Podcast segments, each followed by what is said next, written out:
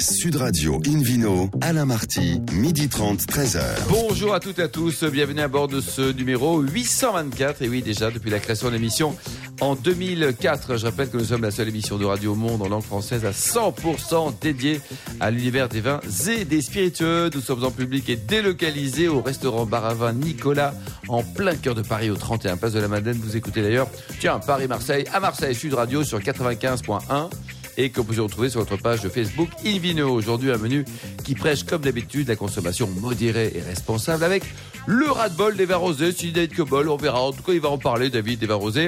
Euh, on va parler également des vins du Liban, de Florent Roqueboisel, le nouveau président de la maison de champagne Boisel, de l'appellation Marciac, pas dans le jazz, mais dans l'Aveyron. À mes côtés, Hélène Pio, Florence Corbalan. Bonjour, mesdames. Bonjour. Vous êtes radieuse. Merci.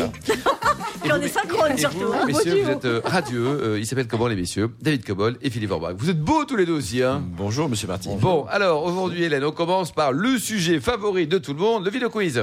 Oui, je vous en rappelle le principe. Chaque semaine, nous vous posons une question sur le vin et le vainqueur gagne un beau cadeau, un abonnement de 6 mois au magazine Terre de Vin. Alors, quelle est cette question, Hélène? Alors, celle de la semaine dernière d'abord. La David. question était, ne soyez pas trop impatients.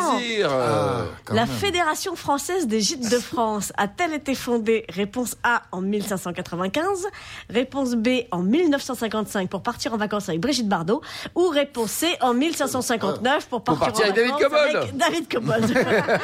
La bonne réponse était la B, désolé David, 1955, Brigitte Bardot. à cette Voici la question de ce week-end. Le trésor de la maison de champagne Boisel est-il? Réponse A, un tableau de Pablo Picasso représentant les fondateurs de la maison. Réponse B, un coffre rempli de pièces d'or. Ou réponse C, un caveau historique contenant de très anciens millésimes pour répondre et gagner un abonnement de 6 mois au magazine Terre de Vin, rendez-vous toute la semaine sur le site invinoradio.fm, rubrique Vino Quiz. Le gagnant sera tiré au sort parmi les bonnes réponses. Merci beaucoup Hélène. Vidéo sur Radio, on retrouve David Cobol, le cofondateur de l'Académie du vin de Paris et puis euh, docteur en vin rosé, c'est ça? Vous avez un master, un docteur en débat. Vous êtes dingue de vin rosé? Vous aimez pas les vins rosés, David? Je pense, j'en ai un peu marre. Chaque fois qu'une mode devient trop, euh, je rejette. Et j'ai un phénomène de rejet envers les vins rosés, parce que je trouve que cette mode, et surtout des rosés pâles, plus c'est pâle, mieux c'est. Là, je vais revenir sur ce sujet, parce que la couleur d'un vin n'a aucun rapport avec sa qualité, quelle que soit sa couleur d'ailleurs. Alors, cette vague de rosé a, pour moi des effets pervers. Je, vais citer un seul exemple, mais il y en a certainement d'autres. Globalement, en Provence, les meilleurs vins rouges viennent, euh, si on parle en appellation, de- de l'appellation Bandol. Aujourd'hui, Bandol produit 70% ou moins de vins rosés. C'est-à-dire que le rouge est en train de disparaître. Euh, Enfin, en tout cas, de très fortement réduire. De surcroît, on exige pour les vins rosés de Provence, et Bandol en fait partie, une pâleur de couleur qui confine euh, à un vin blanc, parfois. Et je connais des gens qui trouvent leur vin rejeté, aussi bon soit-il en dégustation, rejeté parce qu'ils sont trop pâles. Depuis quand on Trop juge pâle ou pas assez pâle trop pâle. Oui. Trop, euh, pardon, trop foncé. Oui, vous avez raison, Alain. Trop foncé. Trop, trop. oui, cette chose m'énerve tellement que je me trompe. Calmez-vous, David. Mais- On est tranquille, samedi midi, Ouais, peinard, ouais. tout, la vie est belle. hein. Non, mais, Ouais. non, mais ça, pour moi, c'est une stupidité absolue. C'est-à-dire juger de la, qualité d'un vin et son acceptabilité par sa couleur, qu'il soit foncé ou clair, n'a aucun sens. On sait très bien que dans une dégustation, on ne juge pas la couleur. Et bon, le vin est trouble, il y a peut-être un problème, mais si le vin est transparent, limpide, tout va bien, que soit la tonalité. Euh, ensuite, euh, qu'est-ce qui se passe? Je trouve que la mode a été tellement prenante et, la réussite commerciale qui va avec, hein, qui, a, été poussée par cette mode, que beaucoup de vins et beaucoup trop de vins se ressemblent. Moi, je goûte, euh, je suis en train de faire une sélection pour un éminent magazine qui s'appelle Régal de vins rosés et je reçois des échantillons et eh ben, euh, on a du mal à l'aveugle de distinguer l'un de l'autre. Euh, Il y a des exceptions, bien sûr. Il y a de fort bons rosés. Je rejette pas la qualité quand il arrive, mais beaucoup sont caricaturaux. Ils sentent la pamplemousse, le bonbon anglais. Tous Euh, Non, Ah. beaucoup trop, beaucoup, Ça, beaucoup trop. Est-ce qu'il y a un cépage C'est qui très rentre dans l'élaboration d'un d'un rosé Alors, Oh, on peut faire est-ce du qu'il y en a rosé- un qui est majeur, par exemple, un Non, cépage. non. Alors, dans, dans des régions, oui, puisque ça, ça va avec les appellations. Dans le sud de la France, globalement, c'est Grenache et Cinsault, les deux cépages dominantes. Mais dans le sud-ouest, on fait d'excellents rosés avec la Négrette à Fronton, on fait d'excellents rosés à Bordeaux avec le, le Cabernet Franc ou le Merlot, euh, plus rarement le Cabernet Sauvignon. On fait d'autres rosés ailleurs. Euh, les rosés que j'ai le plus appréciés euh, l'année dernière, c'était des rosés qui venaient pas nécessairement de ces régions, un peu du sud-ouest, mais aussi beaucoup de la Savoie, du Beaujolais. C'est-à-dire que pour moi, une fraîcheur naturelle fait partie de l'attrait d'un vin rosé. Or que les vins de Provence, en général, c'est quand même assez fort en alcool. Alors j'ai une explication pour cette mode de, de pâleur. Et je pense que c'est très basique. Donc vous allez peut-être me dire que c'est très bête parce que c'est basique.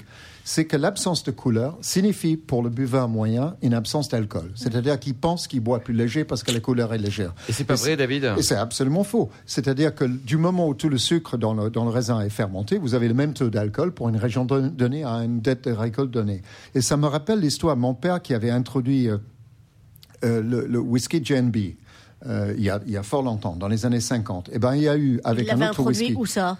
Eh ben, dans le monde. Ah, il bon, a lancé, il travaille pour Just, Just Je, je- je me renseigne. Non, non, mais bon, Sauf- ne- ne- ne- n'ayez pas l'esprit mal, mal placé. Elle Jamais. change pas de sujet. Euh, donc, euh, et, et cette réussite qui était partagée un peu par Cathy Sark aux États-Unis, dont JNB a eu un grand succès, parce qu'elle était plus pâle. Et du coup, les gens pensaient, ah oui, je bois un whisky, mais il est très dilué parce Ouais, qu'il est plus ça, pâle. ouais. Et je pense qu'il y a un, phénomène comme ça qui joue Donc c'est psychologique, quoi. Bon. Il y a quelques vignerons quand même que vous aimez, David? Même si vous êtes Bah, je vais, je vais défendre. Alors, si vous, si vous buvez un rosé de Bandol, il n'est pas toujours agréé dans l'appellation. Euh, Guillaume Tarrier à la Bégude euh, fait, C'est très fait très bon super. ça. Euh, bon, voilà. super. Et vous, Philippe, votre rosé coup de cœur du moment, on va dire, là, de, de- de- de la journée, de ce samedi? J'en ai goûté de très bons dans la Loire. Ah, très Si bien, on les oublie Oui. parfois, mais sur, sur Quel Chinon, sur dans la Loire, Bourgueil, Cabernet Franc. D'accord. Euh, et, mais également, dans- je- j'en ai parlé il n'y a pas très longtemps, puisqu'on fait du, du rosé en Bourgogne également, avec le pinot noir. Oui, oui. Et le vous, de Joëlette, votre coup de cœur rosé Toujours Pinot Noir, moi j'aime bien le Sancerre rosé. Ah, les C'est Sancerre assez rosé. rare Et c'est pinot noir, vous dites. hein. Oui. Et vous, Florence effectivement, les rosés de Loire et euh, le Tavel. Il y a que des gens du Sud qui défendent la Loire, c'est bien. Un bon Ah. Tavel. euh, Alors, pour nous, voilà, un vrai excellent rosé exemple, qui de a- qui a de la couleur. Oui, ça Voilà, ressemble à et du rosé, quoi, Ça, David. ça hein. voilà. ressemble à du vrai rosé, Merci. pas ces trucs pâles. Merci beaucoup. Justement, une vidéo sur radio vous retrouve Florence Corbalan, sommelière et chanteuse lyrique, pour une, un joli, un joli voyage. On part au Liban. Oui, je vous un emmène pays, euh, Liban. dans un beau pays, effectivement. Et ils sont sympas, les Libanais. Exactement, en bordure de, de Méditerranée, entouré de montagnes, hein, où se cachent huit magnifiques monastères et où le vin est une tradition séculaire, puisque c'est la spécialité euh, des moines depuis des siècles. Donc, effectivement, il s'agit du Liban et nous irons plus particulièrement dans trois régions à Chouf dans le sud, à Batroum dans le nord et dans le Mont Liban au centre. Donc, euh, l'histoire du vin fait partie du patrimoine libanais et on remarque qu'au début du christianisme, le vin est devenu un des symboles de la liturgie puisqu'il représentait le sang du Christ, hein, ce qu'il représente toujours d'ailleurs. Et c'est pour cette raison que la production de vin s'est concentrée dans les monastères qui préservent et développent encore aujourd'hui cette tradition. Alors, je vais vous parler d'une initiative qui est née en 2003 qui a été prise par l'ordre maronite libanais, hein, qui représente les, les chrétiens d'Orient. Et elle a eu l'idée de créer Adiar, qui est une cave coopérative. Adiar, aujourd'hui, c'est trois régions, huit monastères, huit terroirs. J'entends par là sol, microclimat, cépage, travail de l'homme. À dire, ça signifie quelque chose? Adiar, oui. c'est une cave coopérative. C'est la cave ah oui, Adiar, le mot Adiar, oui, Oui, ça veut dire monastère en, Ah, en monastère, arabe. très bien. Oui. Et huit vins différents. Donc le tout réuni dans une seule et même cave, celle du monastère Marmoussa, dans la région du, du Mont Liban, et où sont vinifiés tous les vins. Et c'est aussi le, premier producteur de vin bio du Liban, et ça c'est très important, qui a une double certification pour son vignoble et son vin. Donc ça profite à la fois aux hommes et aux femmes qui travaillent dans la vigne, aux habitants des, alentours et, bien sûr à ceux qui consomment le vin. Les objectifs étaient euh, deux. Euh, le premier était de retourner aux origines avec un travail à la terre compatible avec la vie monastique, vie vie monastique, pardon, aura et labora, ce qui veut dire prix et travail. Faut en prendre de la graine, hein, parce que l'attachement. du boulot. C'est pas très gilet jaune, ça. hein. Oui. L'attachement à la terre est une des règles de la vie monastique. Et le deuxième objectif étant euh, d'offrir du travail aux habitants des, des régions proches des monastères. Alors l'idée est partie du désir de développer quelque chose de différent de ce qui se faisait euh, jusqu'alors. Avant, quand on parlait de vin, on parlait de vin euh, euh, comme ça, dans sa généralité, hein, de vin libanais euh, euh, dans sa généralité. Ils ont voulu que ça change et ils se sont dit, puisque les monastères sont implantés un peu partout dans des régions différentes à travers le Liban. Pourquoi ne pas faire la même Bien chose sûr. avec le vin? Donc, ils ont exploité les, livi- les- les vignobles plus ou moins abandonnés de chaque monastère pour créer des vins très typés. Hein. Les moines ont profité de la richesse et de la diversité des sols et des climats pour créer des vins très différents les uns des autres. Et aujourd'hui, Adiar euh, euh, propose une gamme de vins bio avec huit cuvées en rouge, dont la, plus emblématique est leur entrée de gamme qui s'appelle Expression monastique, s'il vous plaît. Elle porte bien son nom puisqu'elle est à, base de plusieurs cépages provenant de différents monastères. Et euh, cette cave a aussi une particularité, c'est parce qu'elle fait elle produit aussi des vins de, monocépage. Il y a aussi trois vins blancs et un vin rosé. Donc moi j'ai eu la chance de déguster par exemple la cuvée euh, Monastère de Mahad 2009 qui est un 100% Tempranillo Tempranillo, ouais. Qui va très bien avec les plats espagnols. Ce qui est très et- original, oui. Exactement. Et aussi une cuvée blanche qui est 100% Riesling, Mm. qui s'appelle Sublime 2012 avec des notes euh, un petit peu de pamplemousse et de mandarine. C'est c'est vraiment super bon. Sublime 2012, quoi. C'est Alors- avec la, la photo de Hélène Pio, je suppose. hein, Oui, Sublime, mais ils ont, ils, C'est ont, ça. ils ont des noms vraiment très très jolis. Alors qui travaille là-bas? Évidemment, c'est c'est des moines, hein, il y en a une trentaine, et des croyants. Parce que les moines là-bas sont considérés comme une élite Et intellectuelle. si on n'est pas croyant, on n'a pas le droit de travailler? Devenez il, moine. vaut- il vaudrait mieux quand même Mm. être croyant parce que c'est basé sur le travail euh, et Bah, Il y la, a et qui la au prière. travail, il n'y a pas que Je les suis d'accord avec toi, mais je pense pas qu'ils soient aussi sectaires. Tu- je- on peut y aller. Je, je essayons. poser ma candidature Oh, essa- On ira ensemble. Euh, donc je disais que les moines sont considérés comme une élite euh, intellectuelle et, l'institution monastique euh, met à leur disposition une main-d'œuvre haut de gamme pour travailler depuis la vigne jusqu'à la mise en bouteille. Les croyants vivent en étroite collaboration avec les moines, ils participent à la prière. Donc, alors tout cela forme une belle équipe bien soudée autour de valeurs comme la spiritualité et la générosité fondée sur le, travail et la prière. Je vous recommande, si, si vous y allez, parce qu'évidemment c'est ouvert au public, hein, de rencontrer qui s'appelle Frédéric Katcha, qui fait un travail formidable. Je suis Et allé, je. Rita Elkouri, la ouais. directrice marketing et exportation. Donc moi j'ai juste envie de dire euh, longue aller, vie quoi. à Adiar. Merci, ouais, merci beaucoup Florence Cabalan, merci à tous. Dans un instant, le levier de quiz pour gagner des beaux cadeaux en jouant sur invinoradio.fm. Et puis ensuite, euh, changement décor, on va partir pétiller de plaisir avec un, un nouvel invité, c'est la nouvelle génération. C'est Florent Roqueboisel, le nouveau président de cette maison de champagne Boiselle. Sud Radio Invino, Alain Marty, midi 30, 13h. Retour au restaurant Bar à Vin Nicolas à Paris pour cette émission en public et délocalisée avec un nouvel invité, Florent Roqueboisel. Bonjour Florent. Bonjour Alain. Alors vous avez 38 ans, vous êtes le nouveau président du Champagne Boiselle, mais alors avant de revenir sur les terres familiales, vous avez passé quelques moments en Nouvelle-Zélande et au sein de la maison Chapoutier, racontez-nous. Alors tout à fait, je suis parti euh, après mes études pour peaufiner mon anglais euh, en Nouvelle-Zélande. Il était comment l'anglais avant de partir? Il était très stress scolaire, on va dire, euh, et ça m'a permis de, donc de peaufiner cet anglais et puis de découvrir de nouveaux terroirs, de nouvelles terres viticoles. Et puis j'y suis resté. Et c'est comment deux cette. Nouvelle-Zélande? À part les moutons et les All Blacks, là, Alors c'est très vite puisque c'est un pays très très grand avec très peu d'habitants donc et beaucoup de moutons. Euh, mais en termes de vin, c'est très intéressant parce qu'il y a des terroirs très différents euh, du nord au sud. On connaît beaucoup le Sauvignon blanc, mais il y a aussi d'autres cépages qui sont qui sont très intéressants là-bas. Et les maisons Chapoutier?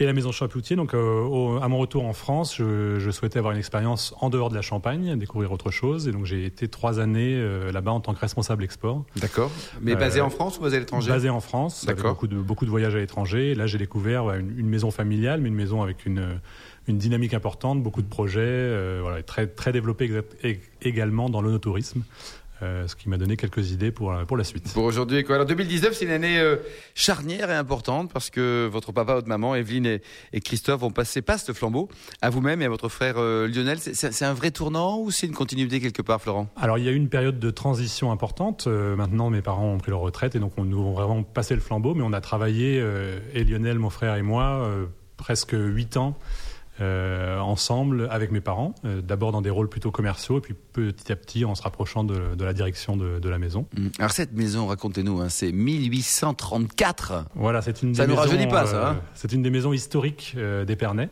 euh, fondée en 1834, donc par un couple. C'est une chose dont, dont ma mère, euh, Evelyne, est très fière, bien sûr, puisque dès l'origine de la maison, euh, les, la femme, euh, donc Julie à l'époque, Julie et Auguste. Elle doit désespérer aujourd'hui parce qu'avec euh, votre frère et vous, là, il y a, y voilà, y quand même moins de femmes, là. C'est deux hommes, mais on reste très attaché à, à l'histoire. Et les, les femmes ont une, un rôle très important dans l'histoire de, de la maison. Ah, Comment est-ce qu'on peut définir le style du champagne Moiselle Je sais que c'est pas facile, mais vous avez quoi que c'est, c'est- Comment on peut le définir? Alors le style, nous ce qu'on recherche dans, le- dans nos vins, c'est c'est l'élégance, c'est l'équilibre, c'est la finesse, avec quelques parties pris euh, dans la vinification, puisque on- chez nous on ne vinifie uniquement que les, les premières presses, donc les, jus les plus purs qui ont une grande acidité. Euh, et on sélectionne ces jus parce qu'on aime garder nos vins très longtemps en cave. C'est un minimum de 3 ans, mais on va jusqu'à Ça, c'est une 10 à volonté 15 ans pour certains millésimes. de- d'avoir un choix des.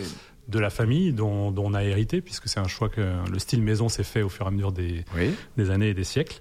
Euh, et aujourd'hui, par exemple, on, on sort le millésime 2004, donc un millésime qui a déjà 15 En ans. 2019, Nous sortons le joyau de France. extraordinaire 2004. ça. Voilà, Ouais. donc Et, il est comment alors eh bien, c'est quelque chose d'unique puisqu'il a ce- cette longue, euh, longue maturation, long, long vieillissement en On cave. est quoi Plutôt Pinot, plutôt Chardonnay? On est deux tiers Pinot, un tiers Chardonnay, hein, sur une base essentiellement de grands crus et de premiers crus, euh, ce qui lui permet de garder avec ces terroirs crayeux une grande fraîcheur. Donc vous avez en même temps la complexité du vieillissement et, tout à- et la finesse et l'élégance euh, des grands champagnes. Et on peut encore, selon vous, Florent, le garder ce 2004 ou pas? On peut le garder, on peut le boire tout de suite, il est, absolument Ouais. délicieux, Ouais, mais on peut aussi en, en garder un petit Et peu on en peut le trouver où là Parce que là, vous nous donnez envie là. Si on veut acheter une bouteille? La particularité de notre maison, euh, c'est qu'on on vend énormément euh, en direct euh, aux amateurs, aux particuliers. Donc le plus simple, c'est de s'adresser directement à la maison et on peut livrer tous les, tous les amateurs français euh, très facilement. Et de façon générale, les vins de champagne peuvent vieillir ou c'est une spécificité de la maison Moiselle Non, les, les vins de champagne, comme tous les, comme tous les grands vins, peuvent vieillir. Euh, on a une acidité naturelle dans nos vins qui fait qu'ils ont une capacité de vieillissement important. Euh, donc un champagne bien né peut, peut vieillir euh, assez longtemps. Assez longtemps, quoi. C'est quoi 5 ans, 10 ans, 15 ans, voire Ça, plus ça peut pourquoi aller jusqu'à 15, 20 ans. Aujourd'hui, il y a un engouement pour les, les millésimes anciens. Oui. Nous, on, a, on est aussi connus pour notre trésor. On, on- a des millésimes. Ah, c'est quoi le trésor dans la gamme Alors, le, le- le trésor, c'est un caveau au fond de nos caves, avenue de Champagne à Épernay, où on a des bouteilles depuis la fondation de la maison. C'est unique en Champagne. Mais on peut a les des acheter On a des bouteilles de 1834. Alors celles-ci, vous pouvez pas les acheter, vous pouvez Non. uniquement les admirer.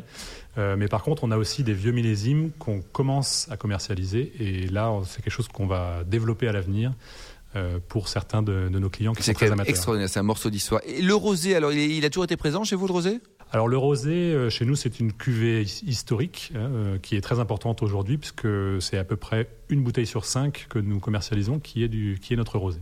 Oui. Donc une cuvée vraiment très importante et notamment à l'exportation.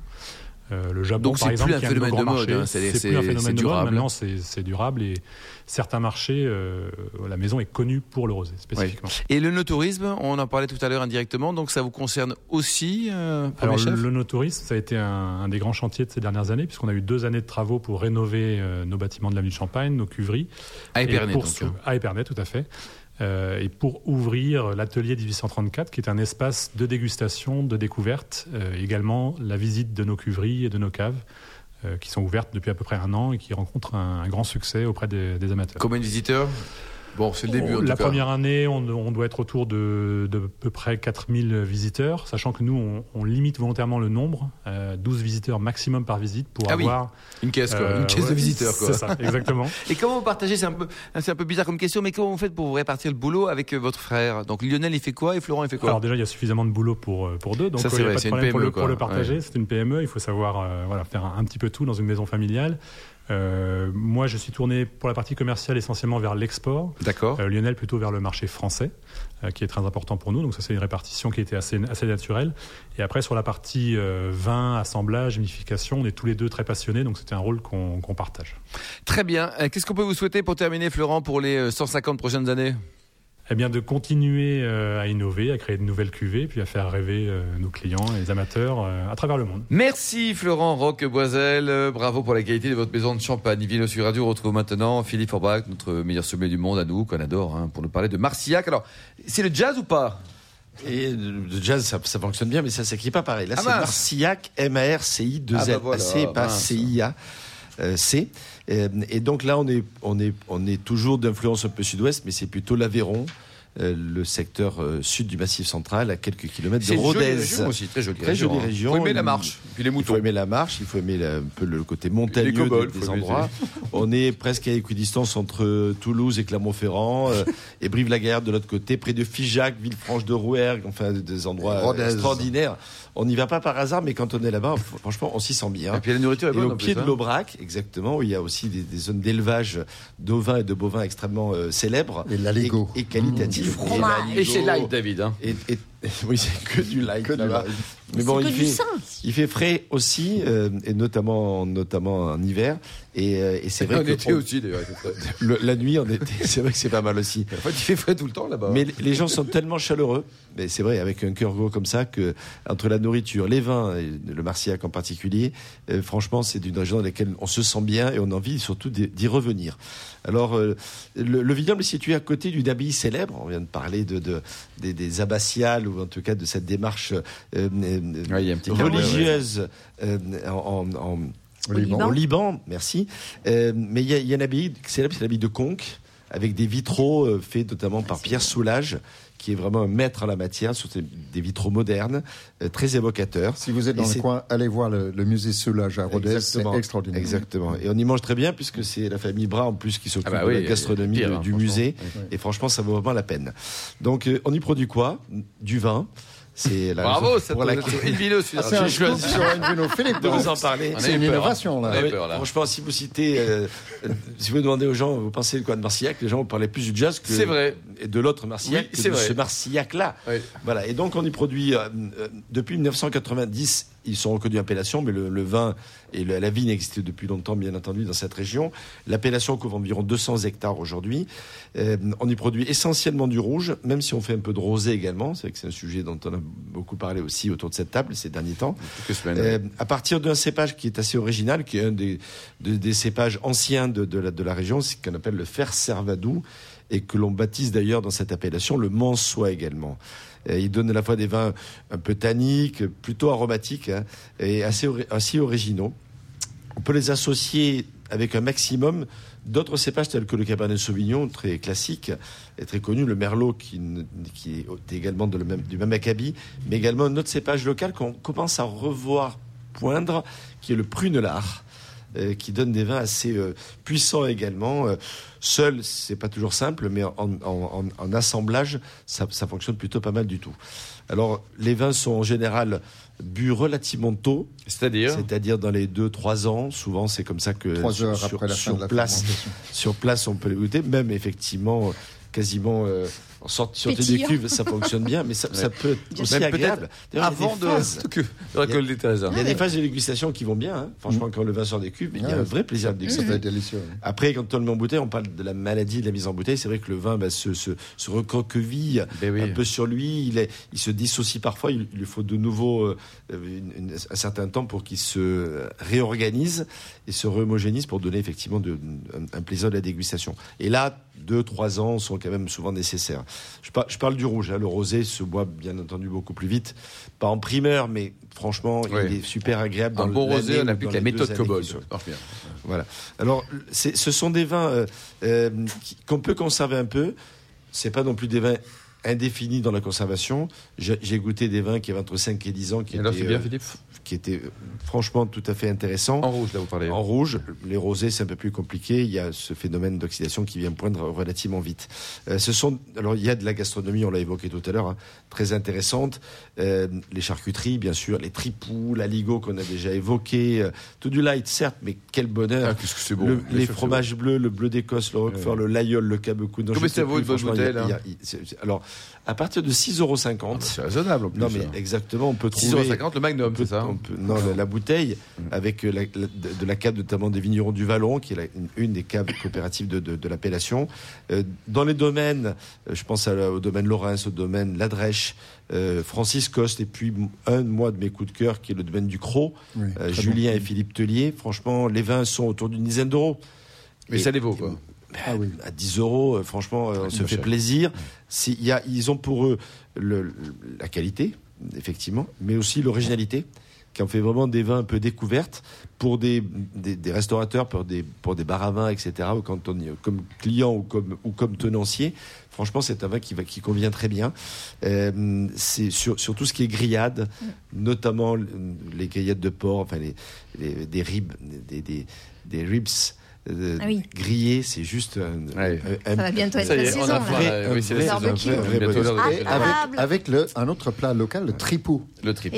Philippe en parlait tout à l'heure. Bon, merci beaucoup. Merci euh, Philippe Orbach, merci à vous Florent Roqueboisel, Hélène Pio, Florence Corbalan et David euh, Cobol. Fin de ce numéro d'Invino Sud Radio. Pour en savoir plus, rendez-vous sur sudradio.fr, invinoradio.fr ou sur notre page Facebook Invino. On se retrouve demain à 12h30 précise hein, pour une nouvelle émission, toujours en public et délocalisée. Nous serons au restaurant Baravin Nicolas Paris, 31 Place de la Madeleine. On parlera de plein de choses, notamment de la bergerie du Capucin, de la Savoie, des coteaux du Lyonnais et du Picpoul de Pinet. Voilà, voilà. D'ici là, excellent déjeuner. Restez fidèles à Sud Radio et surtout, n'oubliez jamais, respectez la plus grande démodération.